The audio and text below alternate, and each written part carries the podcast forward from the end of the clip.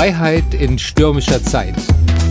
Der Podcast des Zentrums Liberale Moderne. Herzlich willkommen zu Freiheit in stürmischer Zeit, dem Podcast des Zentrums Liberale Moderne. Mein Name ist Ralf Füchs und ich habe die große Freude, heute wieder einmal mit der Historikerin Hedwig Richter zu sprechen. Sie lehrt an der Bundeswehrhochschule München, hat letztes Jahr einen viel diskutierten Bestseller mit dem Titel Demokratie eine deutsche Affäre veröffentlicht und ist, wie man auf Twitter mitbekommen kann, eine große Hölderlin-Liebhaberin. Das letzte Mal hatten wir das Vergnügen, Hedwig, über dein Buch äh, zu sprechen das einen sehr erhellenden Blick auf die Vorgeschichte der Demokratie in Deutschland wirft und auch auf die Widersprüchlichkeit des Kaiserreichs. Heute geht es um den Zwiespalt gegenüber der Moderne, das Wechselbad zwischen Faszination und Furcht, das die großen Modernisierungsschübe seit Beginn der industriellen Revolution vor gut 200 Jahren begleitet. Man findet dieses Phänomen, diese gespaltene Haltung gegenüber der industriellen Moderne in allen europäischen Gesellschaften. Aber meine Vermutung ist, dass diese Ambivalenz in Deutschland besonders ausgeprägt ist. Seit dem ausgehenden 19. Jahrhundert, also mit der, Gründungs-, äh, mit der Gründerzeit, war Deutschland ein Zentrum der technischen und kulturellen Moderne. Und Berlin war vielleicht so Anfang des 20. Jahrhunderts vielleicht sogar die Hauptstadt der, der, der Moderne. Zugleich gab es in Deutschland antimoderne Gegenbewegungen in vielfältigen Ausprägungen von der Romantik des frühen 19. Jahrhunderts bis zur konservativen Revolution 100 Jahre später. Wir werden diese Ambivalenz zunächst anhand von drei Klassikern der deutschen und europäischen Geistesgeschichte diskutieren. Goethes Faust, Mary Shelleys Frankenstein und Karl Marx Kommunistisches Manifest. Warum dieses Trio? Alle drei stehen für archetypische Grundmuster, die unsere Haltung gegenüber der industriell-technischen Moderne bis heute prägen. Der eine, Marx, feiert die revolutionäre Dynamik des Kapitalismus. Die anderen sehen darin Hybris und drohende Selbstzerstörung.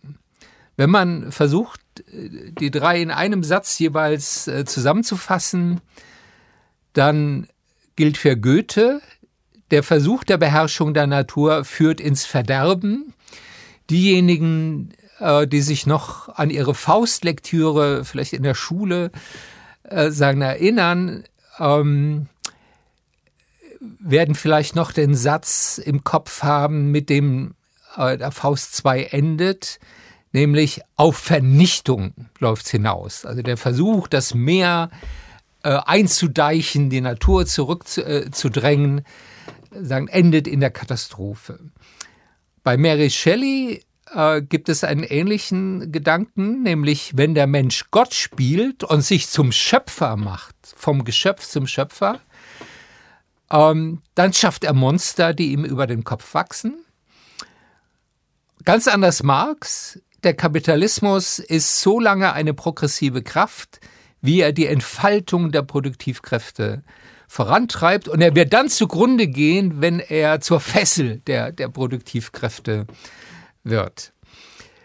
Ich würde unser Gespräch gerne mit der Frage beginnen, wie weit diese hellseherische Antizipation von Grundtendenzen der Moderne bei diesen drei Autoren bis heute fortwirkt und unsere Wahrnehmung äh, der, der kapitalistischen Moderne prägt. Was macht die Aktualität ihrer Werke aus, die zwei Jahrhunderte überdauert hat? Ja, also ich fand es total interessant, diese ähm, Auswahl und wir finden die ja auch in deinem Buch, für den ich hier, für das ich hier einen Werbeblock einlegen will. Also Freiheit verteidigen heißt dieses Buch, äh, das, ist hoch, das ich hochinteressant finde und ähm, mit großem Interesse und auch mit großer Zustimmung, muss ich sagen, gelesen habe. Und da bringst du ja diese äh, drei Figuren und ich fange mal mit Goethe an und ähm, den ich sowieso unwahrscheinlich, also der ganz, ganz wichtig für mich ist, vor allem ähm, äh, Faust und da vor allem Faust 2. Und äh, der hat ja wirklich was Prophetisches. Und interessant finde ich ja auch in deiner Auswahl, dass das eben ähm, äh, Autoren sind, die um 1800 gelebt haben, eben nicht um 1900. Auf diese Zeit werden wir bestimmt auch noch oft zu sprechen kommen. Also welche, die ganz am Anfang sozusagen der Moderne stehen. Und ähm, wenn wir Goethe anschauen, kann man sagen, dass er eigentlich total prophetisch ist, was dann passiert in der Zeit um 1900. Also zum Beispiel diese ähm, Vernichtung durch den Kolonialismus und dann natürlich auch äh, Erster Weltkrieg und dann die ganzen Katastrophen äh, mit ähm, der, der, der, dem MS und ähm, mit dem Holocaust, dieses singuläre Verbrechen. Und da kann man sagen, ähm, ja, auf Vernichtung läuft es hinaus. Ähm, Goethe macht ja auch sehr stark dieses, also diese Gewalt spielt eine ganz große Rolle. Ähm, es, es lässt sich gar nicht, also Kapitalismus ähm, Tausch wollte ich, ähm, wollte keinen Raub, sagt er beispielsweise. Also Kapitalismus bedeutet eben nicht, dass wir ähm, tau friedlich tauschen. Der sagt, das ist eine, das ist ähm, eine Illusion, sondern auf, auf Raub und auf Gewalt, auf Zerstörung läuft es hinaus. Diese ganze ähm, Dystopie, die am Ende eben ähm, von Faust 2 kommt. Und, ich, und das sieht man sehr, sehr gut, denke ich, eben in, ab der Zeit um 1900. und dann, da kommen wir aber bestimmt noch drauf zu sprechen, als Optimistin würde ich sagen, man hat ja dann aus diesen Verbrechen gelernt. Äh, Kapitalismus hat gelernt, wie es anders funktionieren kann aus der Zeit nach 1945. Aber auf jeden Fall dieses, ähm, wo Goethe einen ganz wichtigen Punkt hat, diese, ähm, die, das Zeitregime der Moderne, veluziferisch, also das, es gibt keine Gegenwart. Das ist ein toller Begriff, ja. Dieses ganz, veluziferisch, ganz da verbindet er ja die Beschleunigung mit dem Teuflischen. Das ist ja. für ihn was Diabolisches. Ja, ganz, ja? ganz großartig. Und auch dieses, ähm, äh, äh, die, die Wette ist ja, ob er zum Augenblick sagen kann, verweile doch, du bist zu schön. Und was passiert dann am Ende, könnte ich zum Augenblicke sagen. Also es ist der Irrealis, in dem er das ausspricht. Er, mhm. er, eben nicht, er kann es nicht sagen. Also da ist also ganz viele der, der heutigen sagen, Zivilisationskritik ja schon, schon angelegt. Ja? Genau. Das, die genau. Rastlosigkeit, die, die Unruhe, das Getriebene ja. des, des, des modernen Menschen und die Entgrenzung. Ja der, der, der Moderne. Ja, dass sie sagen, äh, ständige Grenzüberschreitung, ja. sobald in, in, sagen, in, im, gegenüber der Natur, aber auch gegenüber uns selbst. Ja. Genau, und Rosa fällt einem natürlich ein, Entschleunigung, die man dagegen stellen müsste. Also da, ähm, äh, das, das, also die, ich denke auch. Das würde ich sagen, ist, ist nur ein Seufzer, ja, ein, ein, das Leiden an der, sagen Moderne mit, mit ihrer ständigen Dynamik von Veränderung. Genau. Ist ja auch eine Strapaze. Oh, auf jeden Klar. Fall, auf jeden Fall, genau. Und, und ja, Goethe kritisiert das ganz stark. Was, was würdest du noch sagen bei Goethe mit, ähm, äh, also im Hinblick dann eben auch auf Kapitalismus? Ja, er hat sozusagen tatsächlich ein, ein Verständnis von Kapitalismus als Raubkapitalismus und zwar sowohl als Raubbau an der Natur. Ja, der Bergbau spielte auch schon eine Rolle. Man reißt die, die Erde auf, sagen, um ihre Schätze äh, sich, sich anzueignen, aber auch ähm, als Verhältnis zwischen den Menschen, äh, das Gewaltpotenzial, das hast du ja schon betont. Ich würde sagen, er erfasst ähm, mit einer unglaublichen Hellsicht alle Gefahrenpotenziale, alles Bedrohliche, aber er verkennt auch die emanzipatorischen Potenziale, die im, im Kapitalismus und in dem, was wir heute wissenschaftlich-technischen Fortschritt nennen, sagen, angelegt sind. Im Grunde ist das so eine Art aristokratisch-melancholischer Blick ja, ja. Auf, auf die Moderne. Ja, ja. Das, die, das, das Alte erscheint als die Idylle, Philemon und Baucis in ihrem Gartenhäuschen. Äh, und dann bricht die zerstörerische Moderne äh, sagen, in, diese, in, in diese Idylle ein. Das ist im Grunde die, die äh, die Perspektive eines aufgeklärten Aristokraten. Ich denke auch, dass es, also wir wollen ja heute auch so ein bisschen diese ähm, ähm, moderne Skepsis historisieren und ein bisschen dekonstruieren. Und da finde ich das auch ganz wichtig. Äh, Goethe ist zutiefst konservativ. Also im, wahrscheinlich ist ein ganz zentraler Kern dieser Kapitalismuskritik etwas ganz, ganz Konservatives. Zurück zu einer Welt, die angeblich besser gewesen ist, die Romantisierung der Vormoderne. Ja, und die ja aber tatsächlich für die übergroße Mehrheit der Bevölkerung geprägt war von Armut und von Verletzlichkeit, äh, Seuchen und Naturgewalten, denen, denen sie ausgeliefert war, chronischer Hunger. Ja, das war ja gar keine sagen, Idylle, äh, die, die er da untergehen äh, sieht. Ähm, und sozusagen, er, er hat eigentlich gar keinen Sinn für den Fortschritt, der angelegt ist in dieser Entwicklung, sondern er sieht eigentlich nur ihre Gefahrenpotenziale. Ja, ja, das finde ich auch in Faust 2 ganz schön, diese Idylle, von der du gerade geredet hast, bei Philemon und Baucis, dieses alte Paar mit ihrer Kirche, auch das erkennt er ganz hellsichtig. Die Moderne ist ohne Religion, also wir wissen, sie ist nicht ohne Religion, aber die Säkularisierung spielt doch eine große Rolle. Und für ihn ist es wirklich so was Romantisches, Heiles, das stehen die letzten Bäume auch. Und das wird, ähm, äh, also die die, das, das, das, was vorher war, das wird zerstört. Im Grunde könnte man ihn fast lesen wie so ein frühes ökologisches Manifest. Ja, es gibt ja so diesen äh, populären Slogan in der Ökologie, die Natur schlägt zurück. Ja, und das ja. ist genau die Geschichte, sagen, die er erzählt. Wenn er versucht, der, der Mensch über die Natur zu erheben, äh, dann endet das im Desaster. Genau, und die Dämme werden auch nicht halten bei Faust, sondern ähm, die, die Elemente ähm, sind eigentlich im Verbund mit Mephistopheles. Genau.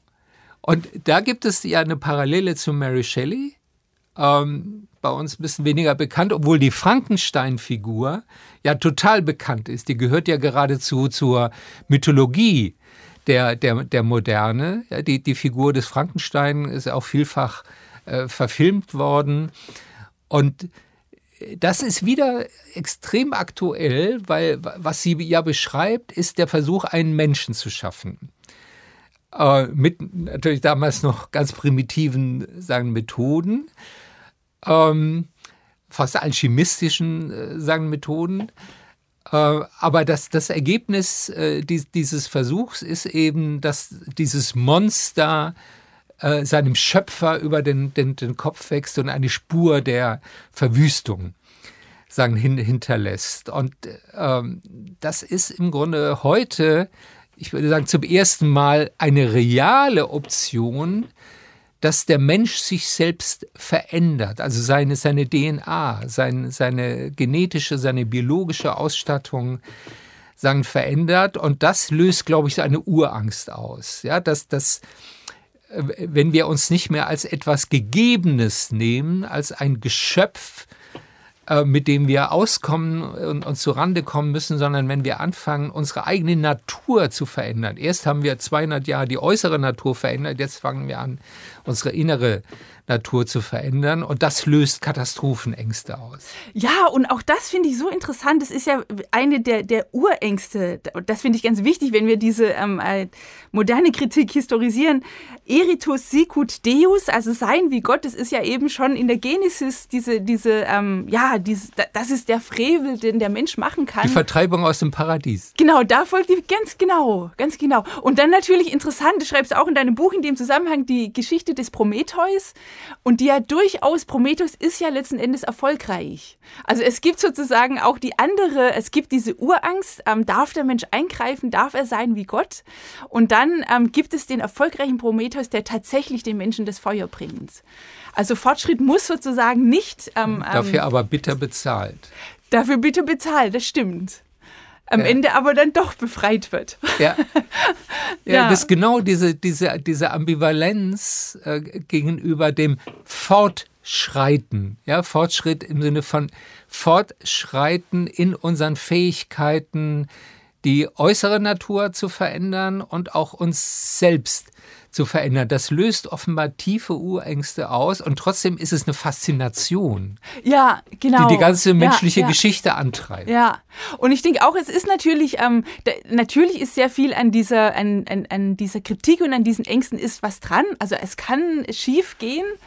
Absolut. Aber, aber ähm, die, die, also die, allein der Begriff Fortschritt kann ja eigentlich nur noch mit Anführungszeichen gebracht werden. Und das geht in der Geschichtstheorie so weit, dass man jede, alle Prozessbegriffe hinterfragt und ob sie nicht überhaupt, ob sie überhaupt sinnvoll sind.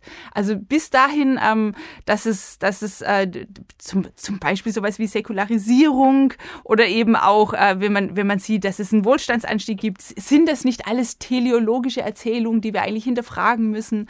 Und ähm, das finde ich ganz, ganz interessant, wie tief das eingedrungen ist, diese Skepsis in unser Denken und, und in die ähm, Geschichtstheorien. Das wiederum ist eine, eine Brücke zu Marx, der ja da ganz anders tickt. Ja, sagen, Marx feiert ja äh, die industrielle Revolution, ja, den, den wissenschaftlich-technischen sagen Fortschritt, weil er es als Vorbereitung der endgültigen bei ihm, das hat ja was Teleologisches, Befreiung des Menschen. Nämlich die Befreiung aus dem Reich der Notwendigkeit sieht. Ja? Und ähm, also Marx ist sozusagen der, der, der Prophet des Industrialismus und der, der, des technischen Fortschritts sagen per se. Und auch das hat sich heute ja umgekehrt bei der, ich würde sagen, postmodernen Linken äh, wird der Kapitalismus ja kritisiert, weil er die Produktivkräfte entfesselt und weil er alle Grenzen sagen, über, überschreitet, ja, also Atom, äh, Gentechnologie äh, und letztlich den, den Klimawandel als Strafe für die Maßlosigkeit äh, der, der, der industriellen Moderne. Also auch das ist im Grunde ja was Konservatives. Genau, das. Ähm, die, die, postmoderne Linke ist eigentlich konservativ. Du schreibst auch, dass die eigentlich viel näher an Goethe als an Marx ist. Genau. Und das hat mich total überzeugt. Das ist Ihnen nur nicht bewusst. ja, ja, das ist wirklich hochinteressant. Also auch, ähm, ich fand auch interessant, äh, das kommunistische Manifest, das ist auch eine der ganz wichtigen äh, Schriften für mich. Ähm, also so wie, so wie Faust. Ich, das, auch deswegen habe ich dein Buch mit großem Vergnügen gelesen. Und da wurde mir das auch nochmal klar, dieses, dieser unwahrscheinliche Optimismus, der eigentlich im Marxismus steckt und, und der eben nicht verbunden ist mit einem Zurück und mit einer Skepsis und, und mit diesem, ähm, ja, mit, diesem, mit, mit, diesem, mit diesem Leben in Dispoti äh, äh, Dystopien, ähm, ähm, mit der doch ähm, der große Teile der Linken ähm, lebt, sondern eben ähm, die, dieser große Optimismus bei, bei Karl Marx, der natürlich äh, ganz wichtig mit Erzählungen von Vernichtung einhergeht. Vielleicht kommen wir darauf auch noch darauf zu sprechen. Diese ähm, Sehnsucht nach Apokalypse, diese Sehnsucht nach, äh, nach Zerstörung, nach Revolution, inwiefern die äh, modernen Gesellschaften angemessen ist. Ja, wir sind natürlich äh, sensibilisiert durch die, die Schrecken, die ähm, mit der industriellen Moderne einhergegangen sind, also reale Gewalt- und Vernichtungserfahrungen. Du hast ja Stichworte schon genannt, Kolonialismus, verheerende Kriege, die natürlich durch die Möglichkeiten der modernen Technik nochmal sagen, potenziert äh, worden sind, äh, bis hin zum, zum Rückfall, also in die Barbarei, äh, Völkermord, äh, Holocaust. Ähm, also wir, wir, wir kennen sozusagen die, die Abgründe. Genau, da vielleicht noch ganz kurz, wenn ich das einschieben darf. Ähm, äh, dieses, du, du hast von Rückfall geredet und ich, ich finde, es spricht auch ganz viel dafür, dass wir sagen, dass, das ist sozusagen auch ein Ausdruck von Moderne. Also Moderne, die sozusagen all die Mittel zur Verfügung stellt und ich habe mich ja mehr mit dem Kaiser oder sehr stark mit dem Kaiserrecht beschäftigt. Ähm, die, die, die, die, es gibt keine Hungersnöte mehr um 1900. Die Agrarindustrie, ähm, dank der chemischen Industrie, ist ähm, so stark geworden, dass mit weniger Menschen, mit weniger Land mehr Menschen viel, viel besser ernährt werden können als jemals zuvor. Aber es gibt dann eben auch diese dunkle Seite, die, die Staaten sind so stark wie nie zuvor, was sehr stark mit dem Nationalismus zusammenhängt. Die Menschen stehen hinter diesen Staaten. Die Waffentechniken sind so stark wie nie zuvor. Die Menschen warnen übrigens auch vor dem Ersten Weltkrieg, wenn nochmal ein Krieg entsteht, dann wird er so zerstörerisch sein, wir müssen das verhindern. Und, ähm, und ein Ausdruck dieser Moderne ist dann eben auch diese Zerstörungskraft. Diese starken Staaten ähm, können können andere Kontinente überfallen und, und andere Völker vernichten. Und, und dann zeigt sich das natürlich noch mal im Weltkrieg und, und, und insofern würde ich sagen, ist der Nationalsozialismus dann auch, auch ein Ausdruck eben ähm, dieser entfesselten Moderne. Beides, ja, er, er ist, würde ich auch sagen, es ist eine, eine, eine verkürzte Lesart, wenn man den Nationalsozialismus nur als etwas Rückwärtsgewandtes interpretiert, im Hinblick auf Technologie, und zwar nicht nur Waffentechnik, auch Propaganda, ja. Massenmanipulation, war er hochmodern.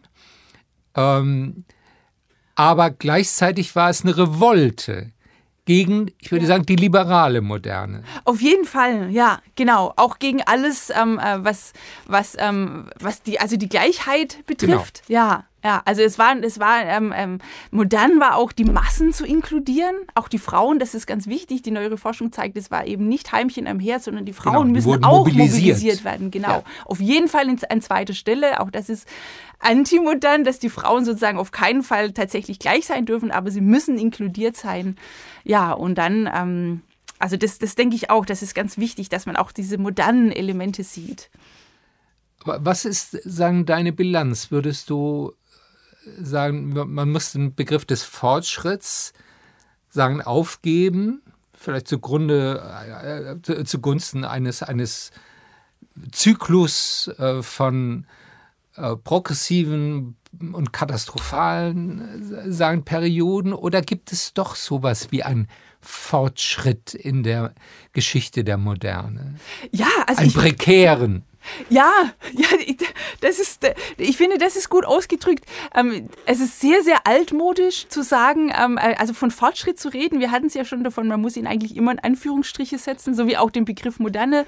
Aber ich denke, dass wir tatsächlich, wenn wir eine große Bilanz ziehen, ähm, zum Beispiel was den Hunger betrifft äh, oder auch äh, solche Dinge wie Bildung der Frauen weltweit, da ähm, denke ich, dass es ganz, ganz schwer ist, dagegen zu argumentieren, äh, dass, dass, ich, dass es hier nicht wirklich Dinge gibt, die sich zum Positiven entwickelt haben, wenn für uns Positives ist, dass Menschen inkludiert sind, dass Menschen ein Leben in Würde führen können.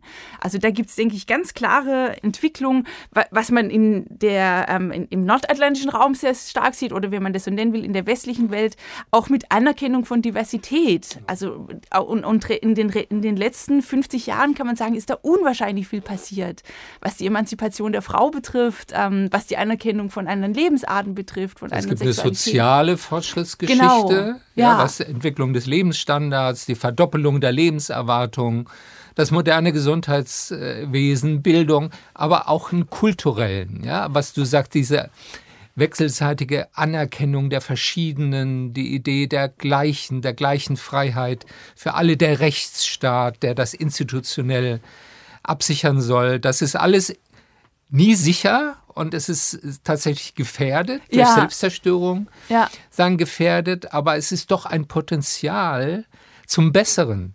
Ja, und ich würde auch sagen, also die, dass diese, dass diese ganz kritischen Theorien, also Critical Race Theorie beispielsweise, dass die ähm, auf, auf wichtige Probleme hinweisen. Also es ist überhaupt nicht so, dass, das, dass wir jetzt irgendwie den ähm, goldenen Zustand erreicht haben, das goldene Zeitalter, sondern die verweisen eben auf, auf, auf sowas wie strukturellen Rassismus. Und da würde ich sagen, das ist gut, dass wir uns damit beschäftigen, auseinandersetzen. Und ähm, das kann, auch das kann eben ähm, dazu, da, dazu beitragen, dass wir eben noch offener werden und, und noch selbstkritischer. Selbstkritik überhaupt, da kommen wir bestimmt noch drauf zu sprechen, ganz, ganz wichtiger, ähm, äh, ein, ein ganz wichtiger Teil der Moderne. Ja, also auch genau, Fortschritt als was Dialektisches zu denken, das spielt ja auch in deinem Buch ja, ja. eine große Rolle als einen permanenten Prozess von Kritik und Selbstkritik ja, der Moderne, ähm, aus dem dann etwas Neues sagen entsteht. Ja? Genau, das gilt ja. ja auch für den Kapitalismus als Produktionsweise. Warum hat er sich über einen so langen Zeitraum letztlich so erfolgreich gehalten? Weil das offenbar ein System ist, das lernfähig ist, dass das Krisen in Innovation verwandeln kann und Opposition auch in Innovation ja, sagen, bring, verwandelt. Bring ja? mal Beispiele. Ja, die Arbeiterbewegung äh, zum Beispiel. Ja, die, die, die, die Arbeiterbewegung, die zunächst auf Umsturz aus war auf Abschaffung des Kapitalismus und im, am Ende zur sozialen Zivilisierung des Kapitalismus geführt hat. Ja, zu Arbeitsschutzrechten und äh, Sozialversicherung, dem modernen Sozialstaat und dem ungeheuren äh, Anstieg äh, des Lebensstandards und der, der Lebenserwartung der arbeitenden Klassen. Das ist genau so eine Dialektik äh, zwischen Kritik, Opposition und realem Fortschritt. Ja, ja, ja, genau, würde ich total zustimmen. Man kann, ähm, ähm, um das, um äh, das mit dem äh, Begriff des Fortschritts ähm, nochmal äh, konkreter zu fassen, ich finde da sehr überzeugend den Soziologen Rudolf Stichweh, der von Inklusionsrevolution spricht. Und der eben auch sagt, wir sehen das ganz, ganz klar, wie mit allen Rückschritten natürlich ähm, zunehmend mehr äh, Gruppen in, der, genau. in die Bevölkerung in, oder in, in die Gesellschaft integriert werden. Sozial, aber auch eben politisch. Ja, als die Menschenrechte ausgerufen äh, wurden, gab es noch Sklaverei. Und von Gleichberechtigung der Frauen konnte überhaupt keine Rede sein. Es gab Kolonialismus.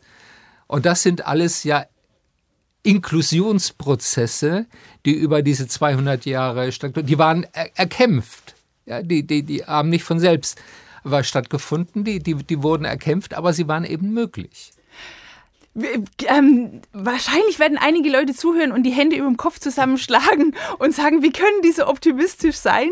Ähm, sehen die nicht die Zerstörung der Umwelt und sehen die nicht die große, ähm, die wachsende soziale Ungleichheit? Was würdest du da sagen? Ja, ich würde sagen, dass die Herausforderung eigentlich ganz ähnlich ist. Ja, Marx spricht ja äh, davon, dass der, der Kapitalismus dazu tendiert, die zwei Springquellen des Reichtums, so nennt er es, äh, zu äh, untergraben, nämlich die lebendige Arbeit und die Natur.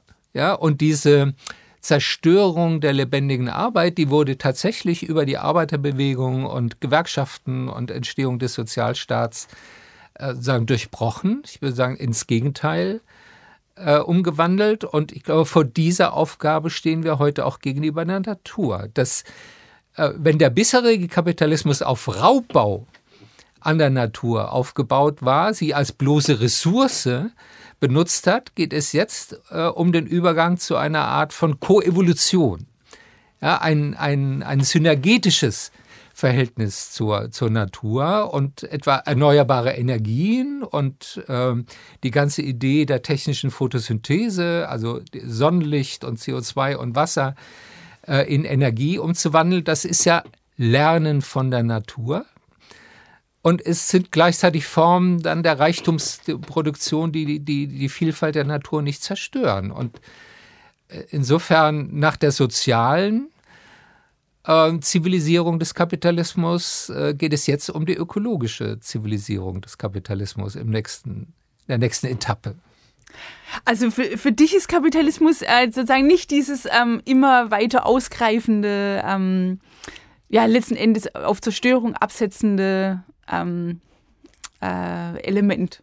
Er hat ja gleichzeitig etwas Aufbauendes, ja, die, die, die, die, also über eine Geschichte von ständig neuen Erfindungen, ähm, die menschlichen Möglichkeiten und letztlich auch den, den, den Reichtum der menschlichen Gesellschaften ständig sagen, zu vergrößern. Und die, die Herausforderung, besteht jetzt äh, darin, das auf eine Weise zu machen, in der der Wohlstand der Gesellschaft nicht durch Verarmung der Natur äh, sagen, vorangetrieben wird, sondern durch, durch Koevolution sagen, mit der Natur. Der, der Bloch nennt das Allianztechnik. Ja, und ich glaube, das ist die, die, die äh, ökologische Utopie ja, einer, einer, einer Produktionsweise, ähm, die, die jetzt nicht äh, sagen, auf, auf Schrumpfung, auf äh, Verarmung, auf Reduktion antwortet, auf die ökologische Krise, sondern im Gegenteil mit dem Sprung in eine neue grüne industrielle Revolution. Das ist im, eigentlich äh, knüpft eher an Marx an als an Goethe. Aber ich finde ja auch, dass viel dafür spricht, ähm, dass zu den Lernprozessen, die wir durchgemacht haben, ähm, auch gehört, äh, wir sind doch auch in der Lage, uns selbst zu beschränken. Also ist es, kann das nicht auch eine Kombination aus beidem sein? Und wir haben es zuletzt in der Corona-Krise bemerkt, wo ja merkwürdigerweise die Politik oft viel, viel weiter geht mit Entgrenzung und noch mehr Freiheiten macht, also wie aktuell. Das ist ja wahrscheinlich hochproblematisch, dass, dass die, viele Beschränkungen fallen und während die Bevölkerung ja ganz zurückhaltend ist. Also kann das nicht auch eine Kombination aus dem sein, dass die Menschen selbstverständlich in der Lage sind zu verstehen, dass sie sich eventuell beschränken müssen? Beschränkung in welcher Hinsicht, würde ich fragen. Natürlich gehört zur Freiheit auch äh, die Selbstbegrenzung. Ja, auch für, zur Persönlichkeitsentwicklung gehört die, die, die, die Selbstbegrenzung, ein bestimmtes Maß an Askese und Disziplin, äh, was erforderlich ist, um als Persönlichkeit äh, zu wachsen. Und gut, klassische sagen Demokratietheorie, dass unsere Freiheit dort endet, wo die Freiheit der anderen äh, bedroht äh, wird. Äh, insofern auch der Rechtsstaat äh, setzt natürlich Grenzen unseres äh, Handelns. Freiheit ist nicht grenzenlos, sondern sie geht mit Verantwortung sagend einher, sonst wird sie tatsächlich destruktiv. Aber im Hinblick auf die ökologische Frage würde ich die Antwort weniger in der Begrenzung als ähm, in, in der Innovation sehen, nämlich in einer Veränderung unserer Produktionsweise, der Art, wie wir Energie äh, erzeugen, wie wir Wohlstand produzieren, wie wir Mobilität äh, organisieren und das in einer Welt, die in Richtung 10 Milliarden Menschen sich entwickelt. Ja, also ich glaube, äh, also der, der Umfang von Produktion und Konsum, der wird nicht schrumpfen, sondern wir müssen ihn auf eine andere Weise äh, sagen, organisieren, die eben nicht äh, naturzerstörerisch ist. Ja, das finde ich total interessant. Also ich könnte mir gut vorstellen, dass es, dass es da dann doch eine Kombination aus beidem gibt, aus, aus ähm, grüner Technologie sozusagen, die Konsum ähm, äh, durchaus ähm, äh, neutral, neutral macht, also nicht mehr umweltzerstörend. Interessant finde ich das auch in sozialer Hinsicht. Es wird ja dann oft gesagt, also mit dieser zunehmenden Ungleichheit, ähm, dass das Versprechen nicht mehr gilt, mein Kind soll es besser haben als ich. Und da äh, frage ich mich auch immer, warum, ähm, seit wann gilt das eigentlich als unumstößlicher Satz, der allein für Gerechtigkeit sorgt, dass es den Kindern besser geht als mir? Also ist, ist es auch nicht eine Welt denkbar, wo, wo es uns einfach allen gut geht und wo es nicht diese, also ist eine moderne denkbar, in der es nicht, in der nicht alles mit Steigerung ablaufen muss? Sicher, äh, würde ich sofort zustimmen, bedeutet äh, auf dem Niveau von Wohlstand, in dem wir uns bewegen, Fortschritt nicht einfach Zunahme von materiellem Konsum. Aber das heißt trotzdem nicht Stillstand, sondern wir werden ja nicht aufhören, immer Neues zu erfinden und damit auch neue Bedürfnisse zu entwickeln, indem wir neue Möglichkeiten für uns erschließen, an die vielleicht heute noch niemand denkt. Also äh, Mo Mobilkommunikation zum Beispiel, das, das, Inter das äh, sagen Internet, die neuen sozialen Medien, das sind ja alles Dinge gewesen, die wir uns vor 30 Jahren noch gar nicht vorstellen äh, konnten. Ähm, das Fliegen, das war in den 50er Jahren noch ein Privileg für eine sagen, kleine Minderheit. Ich würde sagen, wollen wir dahinter zurück?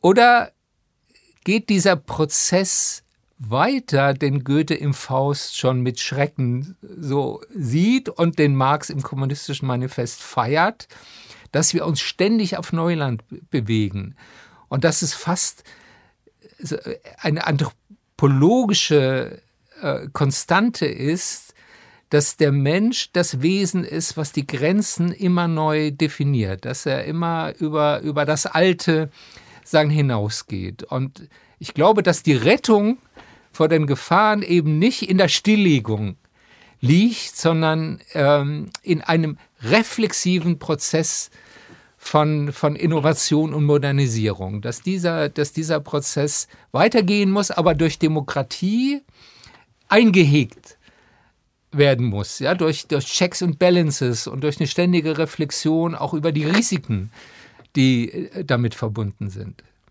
Ja, diese, ähm, die, diese Einhegung durch Demokratie, könnte ich mir vorstellen, ist ja auch deswegen wichtig, weil es, es gibt ja auch diese ähm, dunkle Möglichkeit, wie gehen wir mit der Zerstörung der Umwelt um, dass es ein paar Reiche gibt, die sich sozusagen fliegende Autos leisten können, die sich äh, Klimaanlagen leisten können, ähm, jenseits über der verbrannten Erde sozusagen. Und das, denke ich, da spielt dann Demokratie eine ganz große Rolle, dass die Inklusion eben ähm, weiter besteht, dass, es, dass wir darauf achten müssen. Das finde ich ist ein schönes Schlusswort dass es um die gleiche Freiheit aller geht und um die gleichen Möglichkeiten, sagen aller, und dass das auch ein Maßstab für humanen Fortschritt bedeutet. Vielen Dank. Ja, ich bedanke mich.